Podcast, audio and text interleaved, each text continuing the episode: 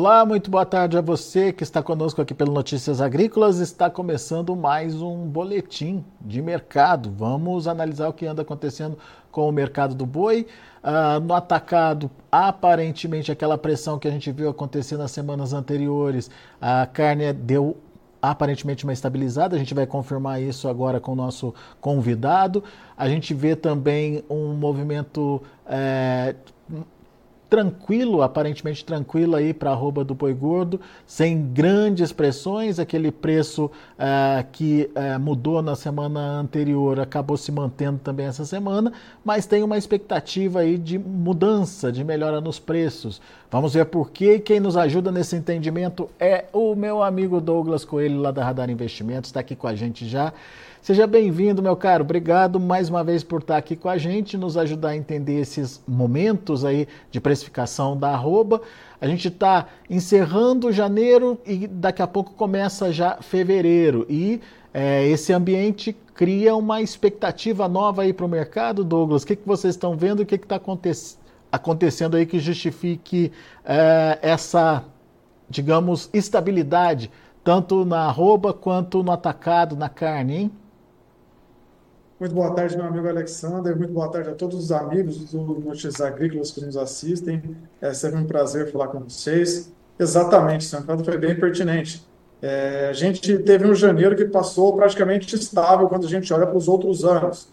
23, 22, 20. É, janeiro, em tese, é um, é um mês de boi de pasto, boi de safra, onde existe uma pressão maior é, de preços em função de uma saída maior de animais de pasto, né? O que não foi é, visto durante esse, esse janeiro de 2024. A gente teve chuvas incipientes em novembro, dezembro também, até meados de janeiro. Isso possivelmente refletiu numa oferta de animais terminados mais pontual, mais passada. Houve sim uma queda ligeira de preços, mas bem pontual. Se a gente for olhar na média, praticamente uma estabilidade. Né? É, a gente viu também o que é natural em meados do mês, uma pressão mais forte nos preços da carne no atacado. A carne que estava mais próximo de 16 veio para 15,90, 15,85. Hoje, mais próxima de 15,75, mas o que vale notar, o que é notável, é que essa pressão veio diminuindo da semana passada para cá. Então é praticamente uma estabilidade que a gente teve no atacado, né? Que já mostra um ânimo maior, algum sentimento diferente para o escoamento da carne bovina nos próximos dias. Por quê? Porque a gente vai ter um carnaval nessa virada do mês, né? Mais próximo aí do início de fevereiro, e logo depois disso já tem a volta das aulas, né? Das, das faculdades, das, das escolas, das creches. Então, isso, querendo ou não, muda a dinâmica também do consumo, do varejo, é, do atacado, né, o consumo de carne bovina no mercado doméstico. Então, são pontos de atenção. A oferta é, não foi contundente a ponto de jogar o mercado para baixo, de pressionar esse mercado, e o consumo agora vai começar a respirar um pouco melhor com as festividades e volta às aulas. Ô Douglas, mas o que, que você espera que possa acontecer com essa questão da melhora de demanda de início de mês? A gente pode ver preços melhores para a roupa ou é, é, isso pode dar só mais sustentação aí para os atuais patamares, já que pode promover aí um enxugamento de oferta? Perfeito. É, o que a gente viu até agora, pelo menos em São Paulo, foi uma sustentação. A gente não viu necessidade de aumentar preço, nenhum frigorífico saiu pagando 5 ou 10 reais a mais do que já havia é, sendo praticado. Então, boa parte dos preços de balcão aqui em São Paulo estão ao redor de 240, mas um negócio ou outro pontualmente acima, para uma boiada bem acabada, para um animal próximo do frigorífico, acontece também. Por isso, nossa referência aqui na Radar Investimentos hoje está em 243. Por outro lado, essa alta foi vista em algumas regiões, como Minas Gerais, Pará, alguns pontos do Tocantins, a gente viu uma, uma elevação de dois, três reais por arroba. Então, assim, uma elevação em outros estados e uma sustentação em São Paulo, que é a praça balizadora, chama atenção. Né? É, o mercado vinha sendo pressionado, pelo menos parar de cair já é um primeiro sinal. Então, liga um, sinal amarelo, sim, de uma perspectiva relativamente mais positiva, mais sustentada quando a gente via em relação a meados de janeiro. Legal. E pode ter aquela necessidade de recompor estoque também depois que passar as festas, passar o carnaval, né, Douglas? e dar uma sustentada maior também por um tempinho a mais, será? Exatamente, exatamente, muito bem lembrado. É, é, não só no mercado de boi gordo, mas no mercado financeiro como um todo, né? É, no mercado financeiro a gente tem menos dias de pregão e o mundo está rodando, os negócios estão acontecendo em outros países, há muita notícia, geralmente há um, um, um equilíbrio rápido aí na, na quarta-feira de cinza, quinta-feira de cinza, porque o mercado estava fechado, aconteceu muita coisa, o mercado volta a equilibrar. No mercado do boi gordo é a mesma coisa, a gente vai ter é, as festividades de carnaval, menos dias de compra de matéria-prima, né? o pecuarista não vai negociar né, no feriado ou no carnaval, então tem menos dias de compra de matéria-prima, em alguns frigoríficos, a gente pode ter menos dias de abate e um consumo que está acontecendo de uma maneira mais acelerada do que o comum também. Então, a indústria pode voltar é, das festividades do carnaval com um apetite maior para recompor as suas operações de abate. Hoje, as escalas estão relativamente confortáveis, é 5,6, 5,7. Mas, passado o carnaval, provavelmente o cenário vai estar um pouco mais apertado. Não só de estoques de carne bovina, né, já que janeiro foi um mês também é, um pouco mais acelerado do que o normal, mas também em função é, desse menos dias de operações e de compra de bovino. Então, a fome após o carnaval pode ser maior do que a fome de matéria-prima hoje. Legal. Agora, qual que é o risco de aparecer uma oferta inesperada nesse momento, Douglas? É, jogando balde de água fria mesmo nessa perspectiva, né? É, você acha que vai ter é, boi já agora em fevereiro para participar das escalas aí? Uh, ou o pecuarista ainda vai ter a possibilidade de gerenciar esses animais? Bom, risco sempre existe, né? Ainda mais voltando de um dia, é, com, voltando num período com muita notícia e, e pouco negócio. Mas olhando para oferta e demanda, é, o que eu poderia falar? Janeiro geralmente já tem uma pressão maior, né? Essa pressão não foi vista com vigor, foi uma pressão tímida. Se a gente olhar historicamente, o, o boi fica até uma régua, né? Isso já dá um cheiro é, do que vai ser o começo de fevereiro.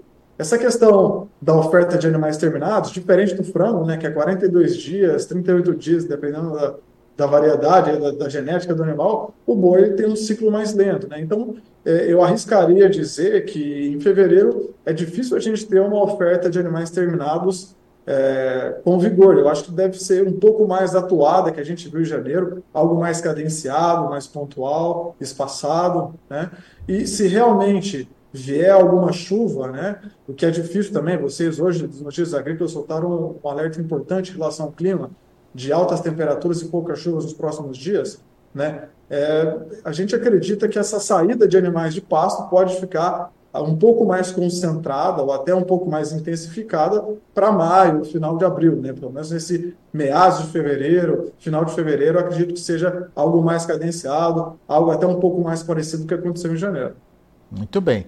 Então, atenção pecuaristas, para momentos, é, quem sabe, até de, de, de, melhora de preços aí a partir uh, de fevereiro por conta de uma demanda maior. Exportação pode ajudar, Douglas? Você acha? Sem dúvida. A exportação vem se firmando ano após ano como uma via importante, uma vertente sólida de escoamento da produção. Janeiro, tipicamente, é um mês mais fraco, mais lento, mas esse janeiro tem surpreendido positivamente se a gente for é, extrapolar, né, colocar os dias totais de ritmo que a gente tinha de exportação até agora, a gente pode ter é, cerca de 180, 185 mil toneladas exportadas de carne bovina in natura do Brasil. Isso representa uma alta de 15, 16% em relação a janeiro de 2023. Então, é um número forte para esse mês, o primeiro mês do ano, que geralmente é mais fraco ajuda a manter esse estoque mais comportado. O frigorífico também compõe mais caixa, fica com um pouco mais de apetite de animal, né, de comprar matéria-prima, e depois, geralmente no final de fevereiro, março, a exportação já ganha uma atração mais forte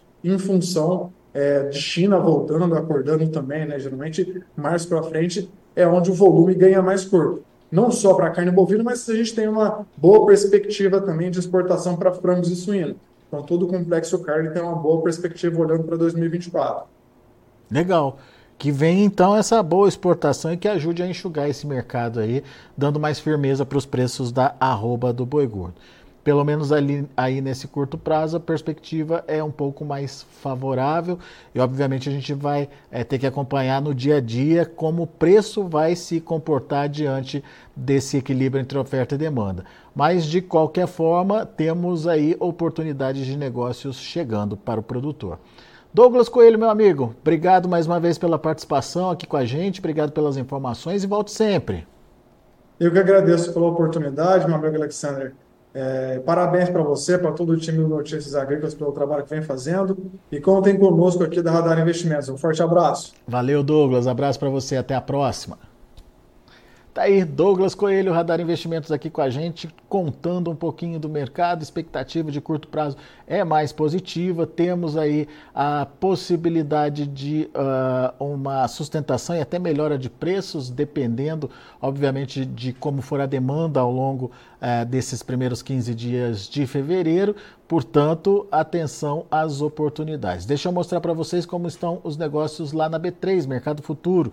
De olho na tela, você confere comigo B3 em alta, janeiro 247,50, subindo 0,2%, fevereiro 241,05, alta de 0,15%, março 236 reais, subindo 0,43%, abril 233 reais 50 centavos, alta de 0,34%. O indicador CPE fechou o dia de ontem a R$ 248,55, alta de 0,59%. Muito bem, são os números de hoje do mercado. O mercado lá na B3 ainda em andamento, mas já sinaliza um dia positivo para os preços por lá. Daqui a pouco a gente volta com outras informações e mais destaques, notícias agrícolas, informação agro-relevante conectada.